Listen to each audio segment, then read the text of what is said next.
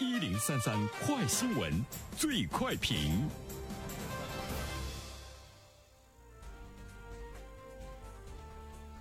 焦点事件快速点评。据报道，上海地铁将禁止手机外放，十二月一号开始正式实施。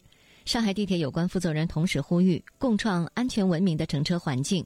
对此，网友表示：“早该这样了，公共空间必须控制音量。”有请本台评论员袁生。要单评。十二月一号开始呢，要正式实施上海市轨道交通乘客守则。那么在这里面呢，特别提到了禁止使用电子设备外放的声音。呃，我们都知道，在今年的四月一号，交通运输部也发布了《城市轨道交通客运组织与服务管理办法》。对乘客在地铁内的一系列行为呢进行规范哈，其中呢也包括呢禁止使用电子设备外放声音。这里面呢我们可以看到呢是这个上海当地政府呃把交通运输部的这样的一个规定呢进一步的是给它这个落实出台了地方的法规。呃，那同时我们都知道，在去年九月份吧，在去年的时候呢，深圳呃也有规定哈。禁止呢，在地铁啊等一些公共交通的这个工具内啊，公共交通工具内呢，这个呃电子设备的这个外放。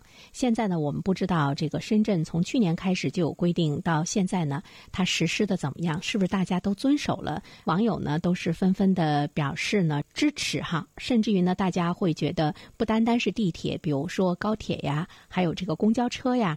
呃，都应该呢，让人们意识到，呃，不应该有你的电子设备的外放声音的出现而打扰了别人的休息。那么现在看来呢，从民众的角度上来讲呢，大家呢是希望能够有一个更安静的、更文明的环境。当然，我们其实想要试问的是，就是这样的这个规定，最终它能够起到呢多大的这样一个效果？就是怎么样去监管，谁去监管？呃，管了不听呢，该怎么办？呃，上海有关部门表示说呢，他们会有这个工作人员啊，会进行呢这个监督劝阻，当然更多的呢是呼吁哈。共创的安全文明的乘车环境。那我们都知道，在地铁早晚高峰期，其实工作人员是没有机会、没有时间、没有空间在地铁内呢来回走动呢，去这个监督呢电子设备的这个外放现象的出现。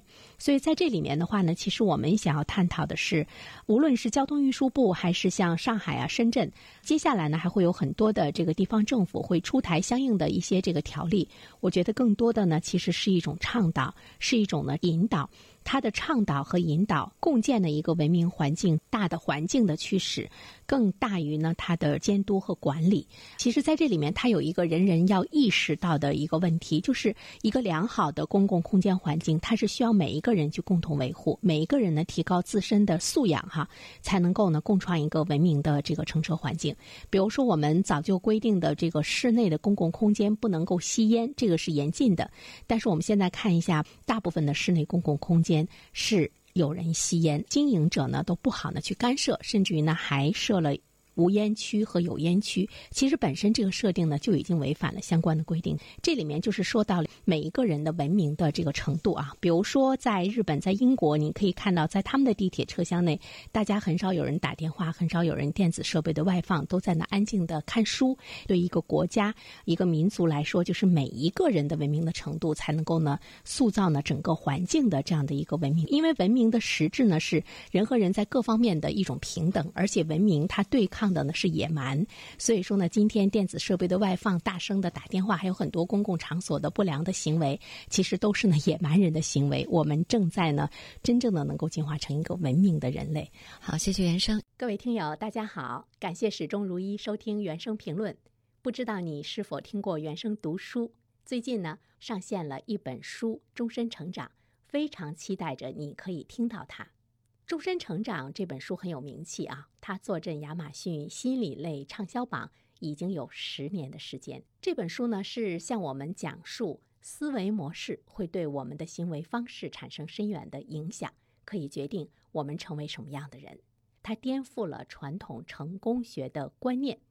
您可以搜索原声解读《终身成长》，就可以听到喽。谢谢你。